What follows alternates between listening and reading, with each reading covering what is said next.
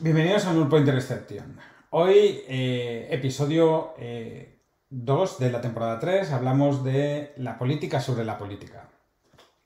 Eh, en el pasado febrero, si recordáis, salió una, una, polémica sobre un empleado de GitHub que fue eh, despedido de la empresa porque, porque eh, había eh, en comunicaciones internas, en el, en, el, en el, chat interno de la empresa, cuando estuvo todo el tema de, el, el, asalto al, en Estados Unidos al, al Capitolio, esta, esta, persona habló de, que había banderas nazis con esvásticas en, entre la gente y que sus amigos eh, judíos que trabajaban en, GitHub eh, pues tenían que tener cuidado mm, si estaban por allí. A todo esto eh, alguien se sintió por lo visto ofendido y en consecuencia se armó un revuelo interno que acabó con, la, con el despido de esta persona que había dicho que había nazis. no es la primera vez que pasa algo así probablemente tampoco sea la última. Y empresas como Basecamp, por, ejemplo, supongo que para evitar que ocurran eh, incidentes como este, eh, el otro día, eh, ahora cuestión de hace una semana, decidió cortar por lo sano y prohibió dentro de la empresa hablar sobre temas políticos y sociales en todas las comunicaciones internas de la empresa. Pues ellos, eh, eh, los empleados obviamente eran libres de hacerlo fuera de las comunicaciones internas de la empresa, pues, en sus twitters personales, blogs o lo que fuese, pero dentro de la empresa no se podían crear debates ni conversaciones acerca de política ni temas sociales.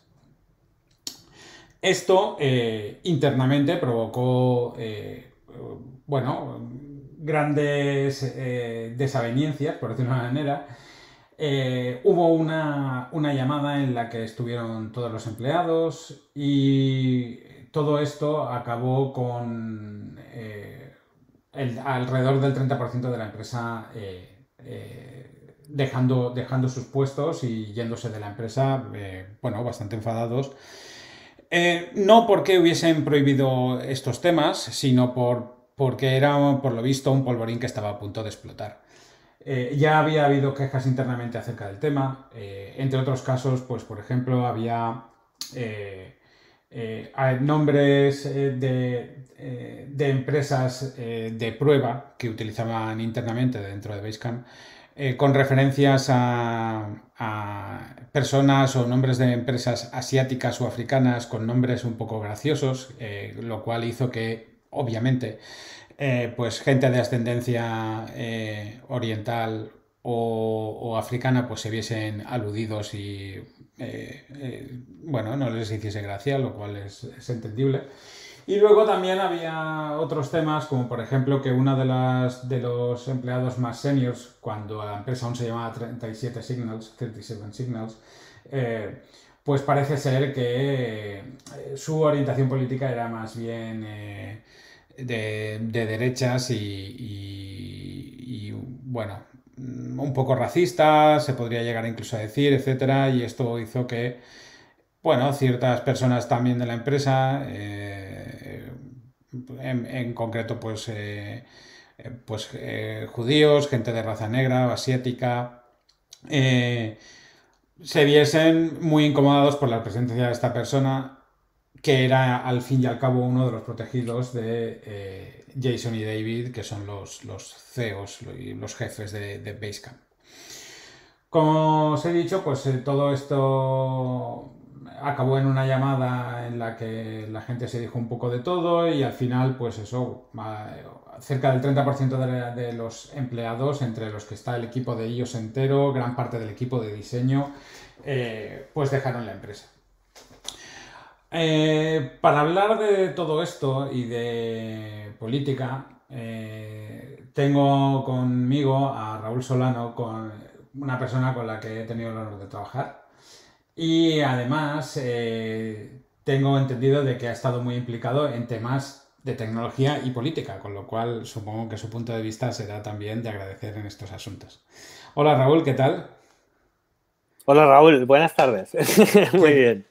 ¿Qué tal, Tocayo? ¿Cómo estamos? Muy bien, muy bien. Aquí escuchándote la intro, muy, muy bien explicado, han pasado muchas cosas. Han, pasado muchas cosas, no son las únicas que ha pasado. Eh, por ejemplo, Coinbase el año pasado, eh, creo que fue en 2019 o 2020, ya prohibió hablar de política cuando estaba todo el revuelo mm, de las elecciones con Trump y, bueno, ya sabes. Eh, la verdad que la polarización que hay ahora mismo en Estados Unidos con, con Trump y tal creo que, está afectando socialmente bastante a las relaciones de la gente allí. Eh, bueno, veremos cómo acaba el asunto. Eh, yo creo que eh, vivimos en una era bastante polarizada por culpa de las redes sociales y, al final en política, pues claro, los temas son bastante sensibles, pero bueno. pero bueno, antes de nada, cuéntame un poco... Eh, ¿qué, has hecho, ¿Qué has hecho tú relacionado con política? Que sé que estuviste metido en algunos jaleos eh, y que te lo pasabas muy bien. Sí. sí, a ver, o sea, yo mi, trayectoria es de ahora mismo de diseñador de producto, entonces eh, ya por vocación siempre vas viendo como, como intentando pensar soluciones y cositas de las cosas que ves, ¿no? Entonces acabas enfocando al, mundo de la empresa. Pero sí que es verdad que, que como, como participamos de esta sociedad y demás, y es una sociedad compleja, pues a veces también te, ves problemas o posibles soluciones en ambientes más sociales y menos tecnológicos, pero que en el, en el día, en el momento que vivimos, eh, muchas soluciones sociales pasan por puentes tecnológicos, ¿vale? Porque son unas herramientas súper potentes que es viniendo, o sea, trabajando nosotros en este campo, medianamente sabemos el, el potencial que tienen. Aparte es como que son herramientas que a nosotros nos pueden parecer muy familiares, pero al, genérico de la gente, al mainstream, por ejemplo, no les son tan familiares y no son tan conscientes de lo que les puede facilitar llegar a conseguir sus metas, esas herramientas. ¿Sabes? Entonces, por ejemplo, un poco con este enfoque, eh, yo en el, en el, movimiento 15M que hubo, pues, por ejemplo, fui el encargado desde, desde Barcelona de montar la plataforma de votación electrónica del movimiento a nivel nacional, pero con sede en Madrid. O sea, eh, por un lado estaba muy bien el proyecto porque es el, tema de dar necesidad a unas inquietudes sociales y la manera de expresarlas y canalizarlas, ¿vale? Y por otro lado también es muy interesante por el tema que nos acontece, porque cuando trabajas en un proyecto así eh, hay muchos intereses por en medio, ¿vale? Y encima por el contexto en el que trabajamos nosotros, que o sea, yo trabajaba desde aquí con otro, otro programador de Madrid y luego la, la, la squad en in situ, por ejemplo, en Plaza Sol, ¿sabes? Incluso con los hackers de Sol y tal. ¿Sabes? Es como tienes los equipos más distribuidos, entonces toda la comunicación de un tema tan delicado como podría ser algo así, ¿sabes? Requiere de como mucha cintura y mucho centrarte en lo que estás haciendo. ¿sabes? Que igual a veces un poco es el... Es un poquito el origen de los problemas. Quizá empezamos a mezclarlo todo y perdemos el foco de lo que hemos venido a hacer donde estamos. ¿Sabes? Vale, Pero bueno, ya te digo, entonces allí hubo variedad brutal de, situaciones que, te, hacen, te hacen aprender y te hacen reenfocar cosas, meterte en otros proyectos de otras maneras diferentes, etc. Entiendo que había gente de mm, diferentes partidos políticos implicados ahí en medio. Sí, lo que pasa que piensa que en el 15M, por ejemplo, la corriente mayoritaria era izquierda. Era Podemos, ¿no? Mayormente. Bueno, Podemos, sí, se le dio luego el nombre de Podemos, porque este es pre-Podemos. Sí. Pero, pero sí, o sea, al final es gente con inquietudes que hay gente que puede tener unas... O sea, lo bonito de estas cosas también es que el proyecto tiene una identidad propia. Entonces el proyecto no tiene por qué comprar toda una ideología, ¿sabes? Al final, en ese caso era una, herramienta de participación directa para incidir en la política y en las asambleas y en todo. Entonces, independientemente de tus eh, corrientes ideológicas, te puede parecer interesante una herramienta así. ¿sabes? Sí, sí, estoy de acuerdo. Es Em, lo bueno también de la tecnología. Era. eh, ¿Cómo se llamaba la herramienta, por cierto? Eh, se llama Propongo, Propongo. ¿sabes? Sí. Además allí eran procesos de inteligencia colectiva, etc., ¿sabes?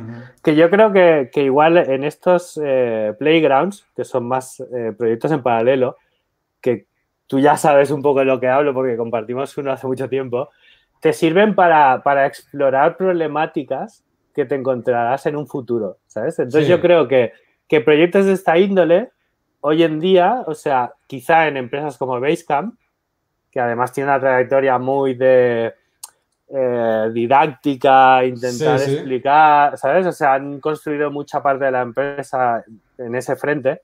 ¿Sabes? Pues yo creo que, que empresas así de hoy en día, pues por la mentalidad que llevan y por a lo que aspiran y tal, pues se encuentran con problemas que en proyectos de otra índole ya nos habíamos encontrado, porque tratan con los mismos elementos y los intentan tratar de la misma, con la misma escalabilidad, ¿sabes? O sea, aquí vamos a saco con todo y vamos a intentar arreglarlo todo y, ¿sabes? Sí, sí. Entonces, claro, igual pues es eso. Dices, tú eres una empresa, te dedicas a tal cosa, ¿sabes? Eh, no sé, yo lo, lo que, lo que comentabas un poco de, de, eh, empezando por GitHub y demás, o sea, que, que, es muy interesante porque comentabas lo de la polarización de la sociedad americana. Esto, si te fijas, o sea, ya pasó con la teoría, o sea, la, la cultura está de la cancelación, que incluso a, a la actriz de, de, Mandalorian y todo, por comentarios, eh, ¿sabes? Más de derechas y tal. O sea, verdaderamente tienen, no te voy a decir que tienen un problema porque todo es como, como lo lleven, porque aquí uh -huh. en Cataluña, por ejemplo, también aparentemente dicen que tenemos un problema de similar índole y no hay sí. nada. ¿sabes? Ya, sí. Por eso te digo que todo depende de lo que quieras que sea un problema. Y, y entonces allí lo tienen y es una realidad y quizás sabiendo lo que tienen eh, deberían ser conscientes de que igual, pues por ejemplo en una empresa los canales de comunicación tienen que estar súper compartimentados y estar súper focalizados en, en el tema que tratan, ¿sabes? O sea, a mí, por ejemplo, igual en un chat de comentarios generales entiendo que pueda haber una discusión de política y tal y no pasa nada. Pero igual también si la gente está suficientemente trabajando en otras historias o algo, al final igual ni tienes tiempo de participar en una, en una conversación del canal genérico de cada empresa, ¿sabes? Uh -huh. se, se, me hace incluso raro, ¿sabes? De, de, sacar un tema tan abierto y tan que puede levantar tantas sensibilidades en un chat que haya 300 personas, ¿sabes? Sí, sí, bueno, o como en el caso de GitHub, eh, eh, o no, Coinbase, por ejemplo, que eran 1200 personas. Luego GitHub deben ser también pff, mil y pico personas. No sé cuántos trabajan en GitHub. La verdad que no tengo ni idea, pero no serán pocos. Mm, Más que nada partiendo de la base de que son parte de Microsoft. Eh, o sea que... Y a mí lo que se me hace curioso es cómo empresas como, como GitHub o Basecamp, que tenían una imagen hacia el público impecable y, y en concreto hacia los desarrolladores, han... Eh, han salido trasquilados de estos eh, su, su, su, imagen eh, a través de a partir de estos incidentes, ¿sabes? Es decir, eh, sí. ¿en, qué, ¿en qué momento, en qué momento las empresas no han visto venir esto? Porque si esto lo ves venir, igual bueno, sí. intentas poner remedios antes. no, pero o... igual estás en otra guerra. ¿Sabes? O sea, sí, sí. la persona que al final ha tomado la decisión, seguro que tenía mil batallas que contenían otros, otros temas, ¿sabes? Totalmente, y entonces, totalmente de acuerdo. Y, y, realmente estas, estas situaciones nuevas, como el que dice, o sea, tienes que, que, tener un poco de experiencia con ellas para, para redirigirlas, ¿sabes? Porque ya sí, no hablamos ni de controlarlas, hablamos de intentar que pase todo de la manera más suave y que afecte menos a lo que tiene que afectar y tal que no generen un problema, ¿sabes? Las opiniones de la gente. Sí, Entonces, sí, sí. aquello hay que canalizarlo y poner un playground acotado, bien, que puedan allí, ¿sabes? Es como, como, o sea, a mí me hizo mucha gracia, bueno, entre comillas, que en, el, en la carta que ponía, eh, otra de las cosas que comunicaba también es que dejaban de subvencionar todas las actividades eh, rollo wellness o para los empleados de perks y beneficios. ¿vale? Sí, esto para, Entonces, para, poner, para poner un momento en contexto a los que nos estén escuchando, Basecamp, entre, entre varias de las, de las medidas que han tomado, eh, la primera de ellas era, era no hablar de política y la segunda de ellas era eh, quitar todos los perks, como tú decías. Eh, todas estas ventajas que tenían pues de gimnasios eh, pagados, de tal, no sé qué, tenían bueno, varias ventajas. Las han quitado todas, les han dado dinero en metálico y haced lo que queráis con eso, no os vamos a decir nada de lo que hagáis con ese dinero, mm, lo podéis gastar en lo que queráis. ¿Y por qué no quieren eh, obligar a la gente, digamos, a mm, ir al gimnasio o hacer, tomar ciertas decisiones de lo que sea? Mm, bueno, pero aquí pasarse de frenada un poco, ¿no? Eh, ¿Sabes? O sea, ya no quiero, o sea, os digo que no habléis de política, pero no quiero obligaros a hacer algo que quizás es un beneficio, pero no, ¿sabes? O sea, yo lo, veía por... Ah, yo, yo, yo, tal y como lo veo esto, eh, en, eh, ese, ese, movimiento en concreto, yo creo que es una, una excusa más para hacer un comunicado en el que dicen, mira, pues hemos tenemos estos seis puntos, porque creo que eran seis puntos lo, que hacían, pero el único realmente que quieren promocionar y que quieren anunciar es el primero. Y es el, y, es el primero que es el de la claro. todos los siguientes son paja para crear bulto. Esa es mi Claro, claro, pero es, que, pero es que es a lo que iba, dices. Te lo puedo comprar, ¿eh? Y, dices, sí, sí, como técnica de empresa que a veces son tan maldestres, ¿sabes? Son tan, tan o sea, que lo hacen tan mal. Dices, vale, pero, pero es que para mí el hecho de los perks, o sea, si tú, o sea, imagínate la persona responsable de actividades de team building. ¿Por qué, existe el concepto de team building? Porque es un, playground acotado, tranquilo, familiar, donde pones a la gente que todos están con una sonrisa al principio porque vienen a disfrutar de un perk, ¿sabes?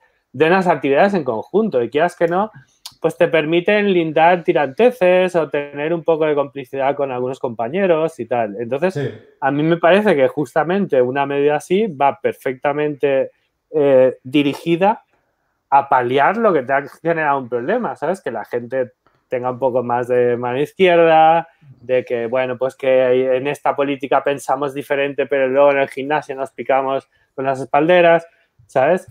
O sea, un poquito estas cositas es como decir, hostia, me parece que al final te has envalentonado en la primera decisión y luego el resto no, sé exactamente por qué las estás tomando. Y creo que tú tampoco, ¿sabes? Sí, la verdad que em, obviamente todo lo que pasó en GitHub y en, y en Basecamp yo creo que es muy desafortunado. Eh, y probablemente se tendría que haber manejado de otra manera, pero a saber cómo.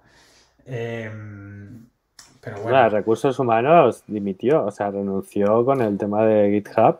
Sí. ¿Sabes? Que incluso también, no sé si has vivido a veces, eh, cuando una empresa, eh, o sea, disruptiva generalmente porque tiene una escalabilidad mucho mayor, ¿vale? O sea, a veces hace el boom, eh, la empresa tiene que contratar mucha gente porque necesita muchas manos, ¿vale? Entonces, eh, tú sabes la gente que hemos eh, nacido bajo el paraguas digital y estamos súper enfocados, que quieras que no tenemos una mentalidad y una manera de entender este mundo. Y entonces hay veces que se nota mucho cuando viene gente de otros mundos a intentar poner un poco de orden o de gestionar esto. ¿Sabes? Entonces, a mí me da la sensación también que es un poquito suma de todo, ¿sabes? Que, que este, este mundo donde nos movemos y con, con unas o sea, hablamos de Basecamp y demás, o sea, con unos niveles de, no de ambición en el mal sentido, sino unos objetivos, un trauma de, hostia, yo quiero llegar a tal, quiero intentar esto, tal. O sea, yo creo que claro, que, parece que vamos a poder lidiar con todo, pero igual no. Igual estamos teniendo cosas entre manos muy gordas que requieren de mucho talento para que acaben bien. Sí, ¿sabes? sí, sí. Ya, eh, para no andarnos por las ramas, eh, eh una, de las, una de las cosas que dicen es que las empresas, de, cuando prohíben este tipo de cosas, es que no quieren que su empresa se vea ligada a ninguna orientación política. Otras empresas, en cambio, sí, sí, que, sí que han sido más abiertas en esto. Por ejemplo, Twitter son es una de las empresas que, es, muy pro Black Lives Matter y, políticas de, contratación pues eh, más abiertas de, mm. ¿sabes? De pues contratar eh, más mujeres, más eh, personas, personas de, varias etnias diferentes. Pues que creo que Basecamp también estaba en, esta actitud. ¿sabes? O sea, igual por eso también le pesa más, ¿sabes? Porque decía, ya me estabais vendiendo, que teníamos una actitud abierta, de que incluso ya buscaban gente en otros campos para que les aportaran más, más visión en las soluciones que podían encontrar y tal. ¿Sabes? O sea, es como, como si, yo qué sé, por ejemplo, cuando el Don't Be Evil de Google, ¿sabes? Es del rollo de si me haces campaña de una cosa y llega a un punto que, que yo me doy cuenta de que quizá esto no es tan sólido como parece, ¿sabes? Claro, es algo que apela mucho a lo personal. Entonces, es, como esto de que el 30% de la gente se ha ido, dices, claro, porque yo creía que aquí venía a hacer otra cosa. O que se, exactamente. ¿Sabes? Que se potenciaban otras cosas. Eh, si a la que ha habido un problema eh, no las quitamos de encima, yo ya no pinto nada aquí. ¿Sabes? Por la, por la demostración de poca resiliencia y por la demostración de de poco, a ver, que cada uno lleva sus batallas a la espalda, ¿vale? Pero todo el mundo espera de que el CEO, que es el, como el, evangelizador de un poco esto, pues que, que salga en defensa de estos valores. Y sale con una carta que, ¿sabes? Sí, sí, sí. Y... Es normal que pase, ¿eh? O sea, la gente... Yo te lo digo, hay muchas empresas que cuando han crecido, incluso alguna que conocemos, eh, equipo fundador ya no queda nadie. Claro, claro, sí, normal. Me parece normal. Eh, la, pregunta que igual nos tenemos que hacer es si es bueno esto para las empresas. Es decir, eh, levantar este tipo de prohibiciones va a hacer que la empresa vaya mejor. por ejemplo, se me ocurre. Mm, no, incluso a peor, ¿eh? o sea, yo lo que quiero decir es, es primero de todo, Basecamp ya de saque ha perdido un 30% de la plantilla. Se ha visto su imagen seriamente dañada, muy probablemente. espérate. Eh, espérate. Eh, va a tener que contratar gente. Eh, ¿Cuánta gente va a poder contratar con, este, con este asunto? ¿no? Es decir, mm, ¿les va a ser fácil contratar gente? ¿Va, va a poder no, ahora, eh, igual no va a poder contratar a todo el mundo que quiera y ahora se va a tener que contentar con quien le venga. Claro. ¿Sabes? Claro, claro. Que es, lo que te decía, porque quieras que no, tú ya estás haciendo una declaración de intenciones, entonces igual hay mucha gente que no te vendrá y hay otra gente que le da igual. Pero hay veces que según la empresa que estés, o sea, yo a veces trabajando con gente, la gente tiene mucha pasión por las cosas. Entonces, gente que no tenga pasión no consigue a veces las mismas cosas, ¿sabes? Sí, sí, sí, sí. Em, bueno, eh, siguiendo, siguiendo todo esto, em, ¿debería una empresa contratar empleados, hablando de contrataciones ahora que estamos hablando, ¿eh? por mm. su orientación política u otro tipo de decisiones morales? Porque, eh, por ejemplo, mm. yo que tengo una empresa muy pequeña, ya lo sabes, a mí personalmente, pues un racista yo no podría contratarlo. Eh, obviamente, cuando tú contratas a alguien, es imposible saber si esa persona es racista o no. ¿Vale? Eh, entonces, ¿cómo, eh, cómo, podemos... La, pregunta vendría a ser, ¿cómo podemos saber, primero, a la gente que estamos contratando, si, es una gente que encaja con la moralidad de la empresa que queremos tener, o nuestra empresa, o directamente, si en el caso de que obviemos eso, si debemos contra si, si está bien contratar gente de, de, polos completamente opuestos, es decir, una persona de, por decirte algo, de extrema izquierda, eh, otra de extrema derecha, o un antisemita y un judío. ¿En qué momento? ¿En qué momento? Eh, yo entiendo que esto sería algo que debería hacer recursos humanos, en plan estudiar este tipo de contrataciones. Pero eh, en qué momento tenemos que, hacer ese proceso, ¿no? O sea. Sí, mira, yo si, me dejas, te, saboteo, la pregunta. Venga, hazlo. O sea, no, porque la, comparto, pero hay ciertos contextos que, me parece que pueden ser evitables. ¿Sabes? O sea, eh, me parece muy peligroso que, recursos humanos empiece a tener en cuenta la ideología de la gente. ¿Sabes? es el típico ejemplo de eh, mis opiniones de Twitter son personales, ¿sabes? Pero hay empresas que te miran el Twitter para ver tal y cual. Entonces, mm, tú quieres ir a una empresa que te juzgue por otras cosas que no sean tu trabajo, de ahí depende, ¿sabes? por eso, por un lado digo, no soy el principal avalador de que se hagan estas prácticas. Además, porque es un marrón. ¿eh? Porque, o sea, ¿cómo empiezas a a eso? Luego, por otro lado. Está, claro, está claro ¿eh? Quiero decir, me, me parece que, que, o sea, creo que es un buen punto.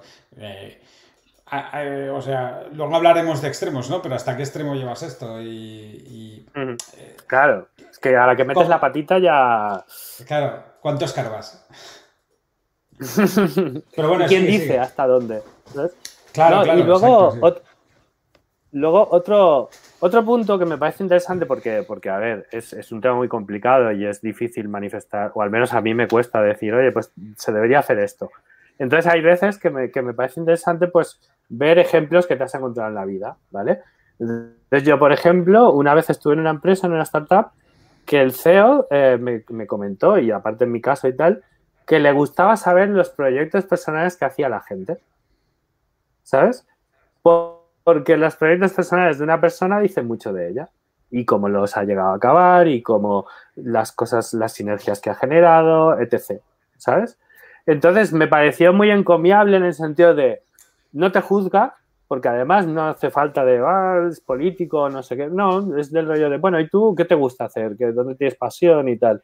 ¿Sabes? Me parece mucho más natural y que realmente yo creo que en esa empresa le sirvió mucho, porque creamos un equipo buenísimo, ¿sabes? Al final dices mm, cosas que den resultados, ¿no? Sí, sí, está claro que, eh, pues yo qué sé, un antisemita y un judío, ambos pueden ser igual de creativos. Mm, hmm. No, tengo, no tengo yo ninguna duda de eso, ¿no? El, tema es, el tema es que si tú llegas a hacer esa contratación, eh, por ejemplo, si tú en tu empresa contratas a un antisemita y un judío, dando, poniendo ese ejemplo, ¿no? O un, racista y, una persona de raza negra o raza asiática y un, racista contra esas pues eventualmente vas a tener un problema. Entonces, eh, eh, primero de todo, ¿cómo, cómo, se podría llegar a manejar esto? Y segundo de todo, eh, si, debería ser algo que nos debería preocupar cuando contratemos. Sí, o sea, sí que, claro, tú debes contratar y quizá lo que tienes que vigilar, que a veces pasa, es que se hacen como grupos de poder. Entonces, por ideologías. Entonces, igual ahí ya es cuando se puede generar un problema. ¿Sabes? Porque. Pero, pero es que eso ya es muy delicado y, tienes que como poner mucha, mucha incidencia en la cultura de la empresa para intentar que esté por encima de todo eso, ¿sabes? Sí, sí, sí. A ver, yo también, una de las cosas que creo es que a veces eh, pues eh, yo entiendo que tú si tienes cierta ideología no puedas compartir lo que otra persona piensa eh, que tenga otra ideología. Incluso si esa es ofensiva contra mí. Eh, pero igual, mm, bueno, habría que intentar suavizar un poco las posturas, todo el mundo, mm. a fin de tener una convivencia dentro de la empresa. Eh, obviamente esto es muy fácil decirlo. Claro. Y, en, casos extremos, pues eh, yo entiendo que pueda ser complicado. Eh, mm. Como, a ver, pongo un ejemplo muy extremo. Si Hitler o Stalin, ¿no? Que son como el clásico ejemplo de superderecha pues, hiperfascista y el comunista horrible, ¿no? si fuesen el mejor programador del mundo, ¿Sería una buena decisión de la empresa contratarlo? Es decir, ¿hasta qué punto la empresa está por encima de, lo moral, no? Eh, si, lo contrata en remoto, puede. En, remoto sí, ¿no? Porque, igual eh, no se pone ahí a gasear a sus, a sus compañeros de trabajo, ¿no? Pero eh, el asunto es que yo sí que creo que como mínimo habría que contratar eh, gente con cabeza. Yo creo que la gente con cabeza, eh, por regla general, eh, van, a, van, van, a tener, van a ser un poco más flexibles en cuanto a sus puntos de vista, ¿no? O sea, yo supongo que yo tengo mi ideología, ¿no? Y yo supongo que, que eh, mm, puedo estar más o menos de acuerdo con ciertos puntos de vista. Eh, obviamente hay cosas que me parecen horribles y toda la movida, pero, pero sí que es verdad que siempre intento ponerme un poco desde el otro lado, ¿no? Desde la otra perspectiva para intentar un poco de empatía. Mm. Exacto, empatía. Esa es, la palabra, empatía. Entonces, em, hay que, yo creo que muchas veces lo que hay que contratar es gente también con empatía, eh, porque yo creo que eso ayuda también a que haya mm, pues buen ambiente, ¿no? Y eso. Eh, pero, pero bueno, casos como ese, es decir, si, el mejor programador del mundo eh, o el mejor programador del mundo para tu empresa es una persona horrible moralmente, deberíamos contratarlo. Es decir, te lo voy a preguntar de otra manera. las, ¿acaso, ¿Acaso una empresa también no se dedica a tratar a humanos. Entonces, eh, no, no, debería, no debería la empresa, eh, sobre todo teniendo en cuenta empresas de desarrollo de software, que, su principal activo son los trabajadores, no debería eh, tratar de la mejor manera posible a los humanos, ¿no? En ese caso. Sí, sí, sí. O sea, es más, eh, se ha empezado la, pregunta apelando al comportamiento de los trabajadores, ¿sabes? Y se ha acabado la pregunta apelando al comportamiento de la empresa. ¿Sabes? O sea, en el sentido de que tiene dos vertientes, que por los trabajadores, por un lado, eh, yo creo que si, que si Hitler fuera muy profesional, eh, igual ni te enterabas de la ideología que tiene. ¿Sabes? O sea, lo digo en el sentido de que, de que a veces es lo que te digo, nos metemos en unos percales que igual no hacen falta. Más que nada porque yo hay muchas veces que he trabajado con gente súper profesional y no tengo ni idea de lo que les gusta, no tengo ni idea de nada. ¿Sabes? Sí, sí, sí, sí. sí. Dices, y, no, no, lo encuentro a faltar en el sentido, ¿no? Si pasara así, no pasaría nada, ¿sabes? También es un poco de, hay gente que es profesional y sabe que hay cosas que, no es el sitio de tratarlas o que, se tomarán con unas cañas, pero no en, el, en las horas de trabajo. ¿Sabes lo que te quiero decir? Sí, sí, y luego el tema de la empresa, que yo soy, o sea, yo soy más, o sea, yo estoy más del lado de, también por, el, por, la, por la situación de la que veníamos comentando, de, de exigir un enfoque a la empresa. ¿sabes? O sea, porque, porque no puedes pretender hacerte cargo de, que cada trabajador pues ya tiene un código de conducta, pues ya tendrá recursos humanos que si hay algún problema se dará un toque, ¿sabes? Igual no como GitHub eh, en dos días despedirlo, pero yo entiendo que tiene que haber un, proceso de qué ha pasado, que, ¿sabes? Cuando hay un problema de este tipo que pueda provocar un despido, quizá no es solo ese comentario, quizá hay muchas más cosas. ¿sabes? Sí, eh, esto, esto eh, recuerdo que tú y yo ya lo hablamos, el tema de la polémica de GitHub, eh, despidieron a una persona por hablar de nazis en el asalto al Capitolio, como ya hemos recordado al principio, que se, donde allí se ve, había banderas con la esvástica. Entonces, es obvio que había nazis. Otra cosa mm. es que Mm, llames nazis a todos los que estaban allí. Igual no eran todos nazis, pero sí que es verdad que alguno, como mínimo, había. Como mínimo, uno que era el que llevaba la bandera, ese lo era.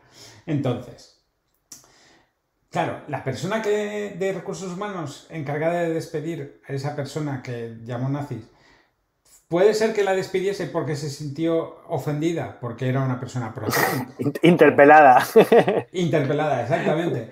Entonces, eh, ¿Qué haces en ese caso? ¿Hay que contratar a empresas de recursos humanos para que contraten a los recursos humanos de tu empresa?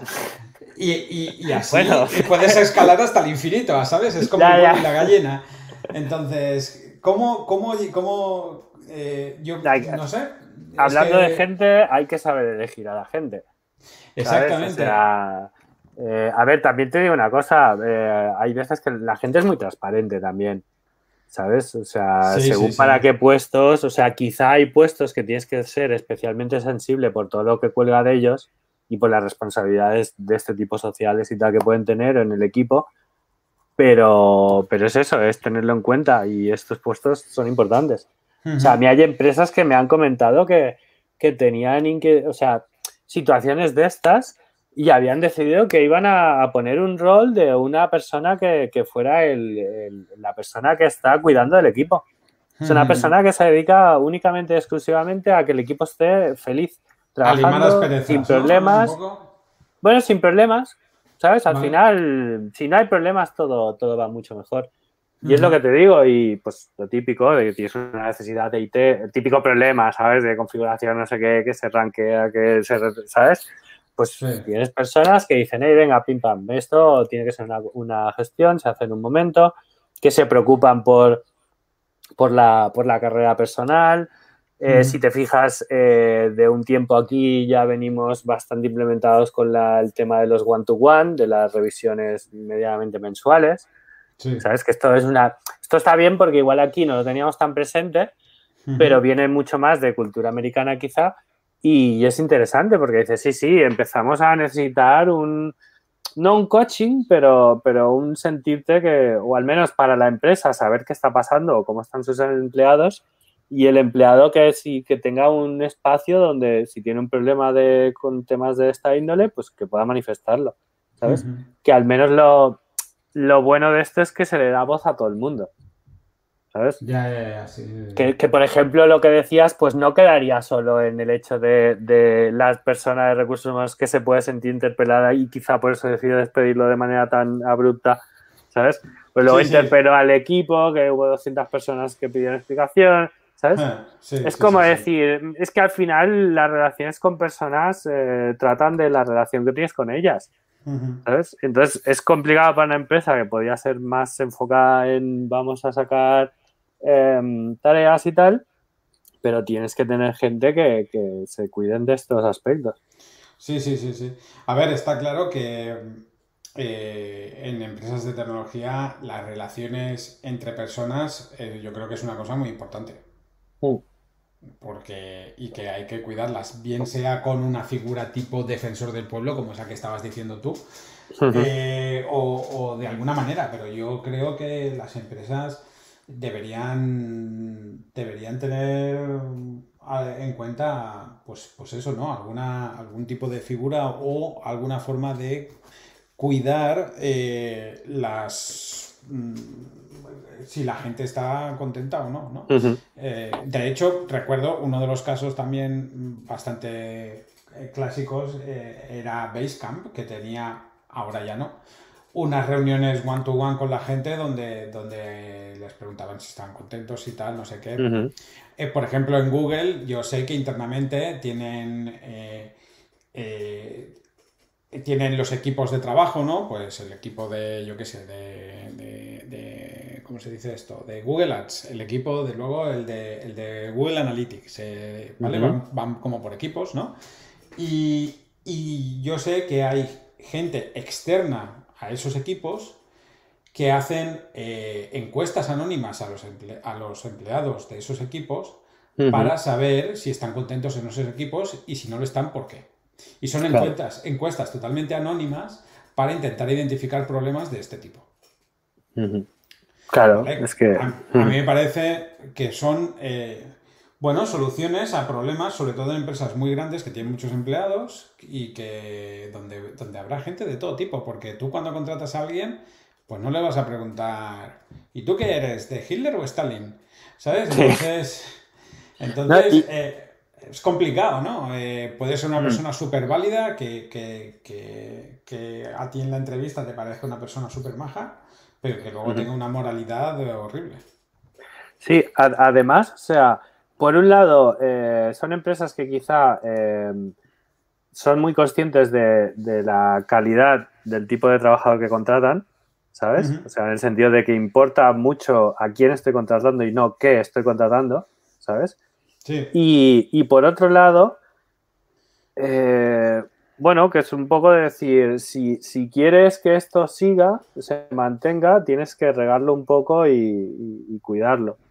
¿sabes? Claro, claro. Porque además los perfiles, sobre todo en empresas tecnológicas, o sea, em, si te fijas, hay veces que los perfiles que nos encontramos, no, no quiero decir que sean polarizados, pero hay, hay, gente muy peculiar y muy, y muy carismática. ¿Sabes? A ver, todos hemos estado en empresas y, en todas las empresas pues siempre hay alguien que te cae mal y hay siempre gente que te cae bien. Hay otros que te empiezan cayendo bien y luego te caen mal y hay otros que te empiezan cayendo mal y luego te caen bien. O sea, a mí me ha pasado eso en todas las empresas. Mm. Entonces, eh, a ver, eh, no tiene por qué caerte bien toda la gente de tu empresa. Yo eh, eso lo, entiendo. Pero bueno, mm, una cosa es que, Claro, yo, entiendo, por ejemplo, una cosa es que alguien te caiga bien o mal, y otra es que tú, por ejemplo, siendo, siendo del colectivo gay, y tú quieres tener eh, la posibilidad de adoptar un, niño o una niña, eh, y en tu empresa hay gente que son eh, anti matrimonio gay y anti adopción por, parte de colectivo gay. Entonces, claro, sí, yo voy a trabajar bien contigo, pero te voy a odiar. Sí, es que entonces, es que es muy complicado, ¿sabes? O sea, eh, estaba, cuando lo decías estaba pensando de, lo que te he dicho antes, de decir, hay veces que ni conoces la vida de, tus compañeros. Y, no es problema, ¿sabes? O sea, porque si empiezas a intentar compartir tantas cosas o, buscar la aprobación o buscar, ¿sabes? Es como que, quizá no, no es necesario y quizá no es el sitio, ¿sabes? y quizá estamos mezclando demasiado nuestra vida personal con la laboral, que como opción estaría bien, pero si ya estamos planteándolo así, ¿sabes? Igual, no sé. Sí, sí, a ver, yo también, ¿qué pasa? Eh, eh, en ciertos momentos eh, y épocas, yo creo que es más fácil y más difícil hablar de estas cosas. Es decir, más que nada porque son temas de actualidad. Entonces, estos temas de actualidad muchas veces es difícil pararlos en una conversación, porque eh, pues te vas a sentar a tomar un café eh, desayunando con tus colegas, vas a abrir el, diario de turno y te va a salir el titular de turno, polémico, ¿no? Entonces, eh, este tipo de cosas es,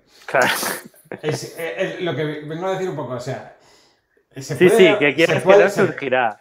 O sea, ¿se, puede prohibir, puede la empresa prohibir hablar de política? Yo creo que eso es muy complicado. Yo creo que eh, las empresas no tienen las herramientas para prohibir eso. No. pero, pero, nosotros como profesionales, siendo buenos profesionales, ¿deberíamos dejar nuestra orientación política, sexual, social en la puerta de la empresa? Eh, o, es una cosa que tanto empresa como, como empleados tenemos que intentar eh, balancear de la mejor manera posible? A ver, o sea, tú no puedes negar quién eres, entonces quizá es del rollo de entrar un poco relajado y saber las batallas que pueden, tener, que pueden merecer la pena, ¿sabes? Y más de este contexto. Y, luego, por lo que decías, de si puede una empresa prohibir, claro, yo me acuerdo en una empresa que estuve, eh, que teníamos, o sea, toda una planta y tal, entonces comíamos todos juntos porque además teníamos comida allí a tutiplén y tal, ¿no? Y nos lo hacíamos allí. Entonces, eh, claro, es súper curioso porque para lo que estamos hablando, nosotros comíamos 30 eh, personas viendo con las noticias puestas.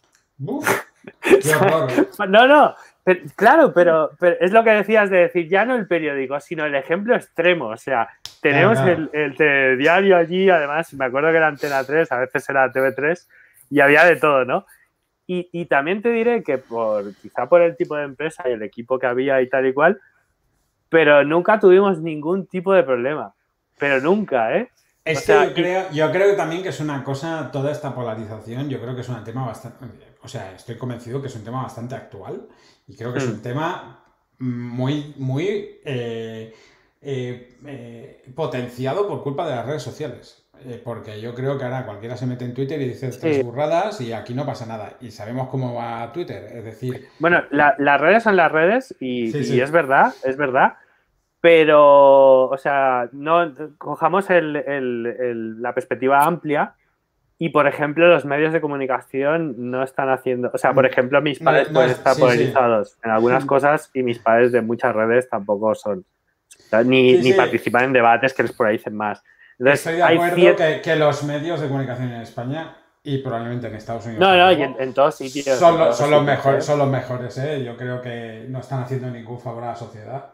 Hmm. Eh, y, eh, yo creo que, que, es posible, es posible que en parte esto sea por culpa de, la caída de los medios de comunicación tradicionales. Porque una manera de vender más es crear más polémica.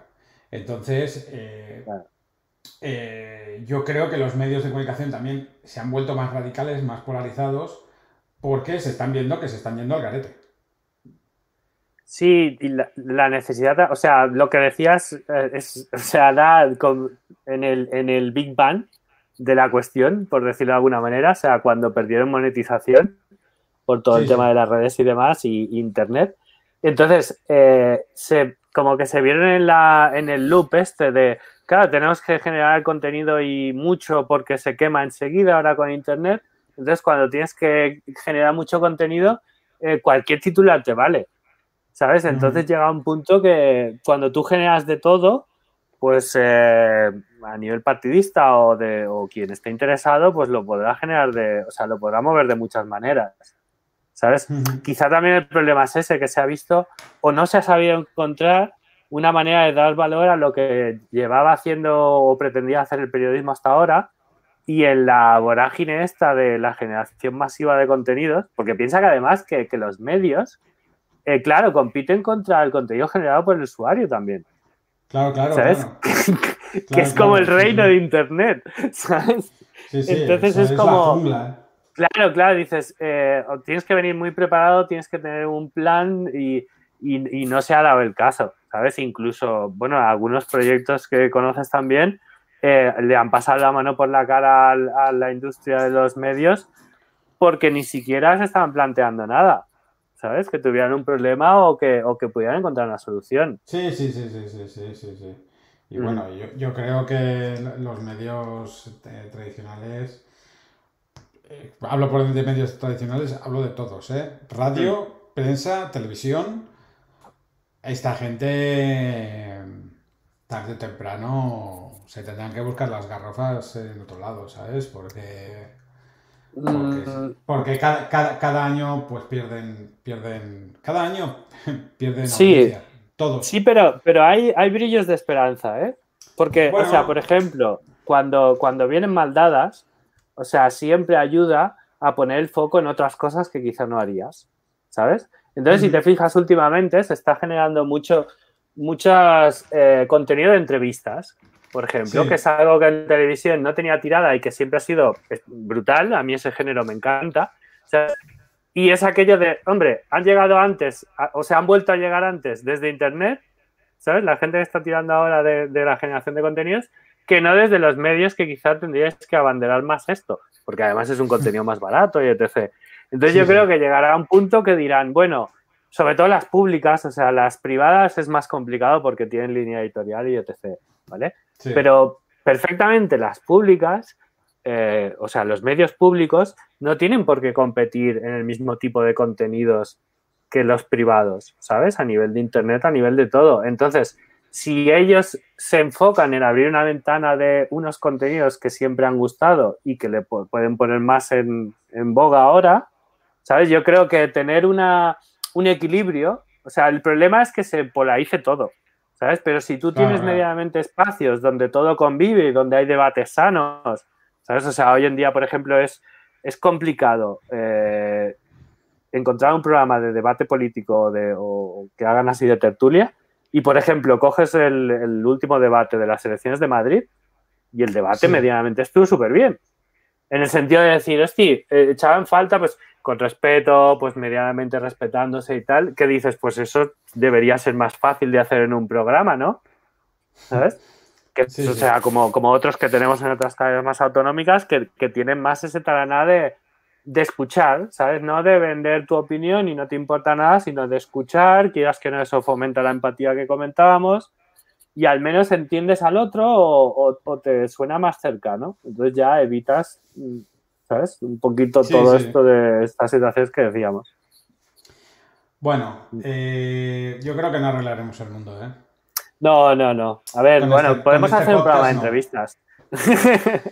Sí, podemos, exacto, podemos empezar a entrevistar a gente y preguntarles por sus orientaciones políticas, a ver qué nos dicen. Pero bueno, en fin, eh, muy interesante todo esto. Eh, como te decía, no creo que arreglemos el mundo, pero, pero creo que está bien que las empresas empiecen a, a plantear esta, estas, estas cuestiones ¿no? y, intenten poner solución a, a esto porque porque me parece algo que está creciendo. Está creciendo. Sí, sí, Pero bueno, al final necesitamos ejemplos ahora para saber cómo enfocarlo, ¿no? Unos la cagan, otros es cuestionable, pues, pero bueno. Hay que, hay que investigar las reacciones y, proponer soluciones a todo esto y, a ver qué es lo que funciona mejor. Y nada, muchas gracias por estar aquí. Muy bien, eh, a ti por el rato. llevamos ya un ratito largo, eh, va a quedar un podcast bastante largo, espero que, a la gente le guste. Y... Hemos intentado que no sea muy denso, ¿no? sí, es difícil ¿eh? con estos temas, es difícil. Y porque la gente además es, eh, ¿sabes? Son temas eh, un poco espinosos. Pero bueno, pues nada, lo dicho, muchas gracias por estar aquí. Espero que nos podamos ver pronto cuando estemos vacunados todos. Ahí estamos, estamos en la cola ya exactamente. Y nada más. Eh, ¿Quieres añadir algo más tú? Nada, que un placer que sigas haciendo podcast porque siempre está muy bien eh, ofrecer puntos de vista sobre temas variados, ¿sabes? Y lo que decíamos, que hay que generar contenido de Internet. Y nada, que en breve nos vemos y brindamos con unas cervezas. Venga, voto por ello. Vuelve. Un abrazo. Un saludo. Chao.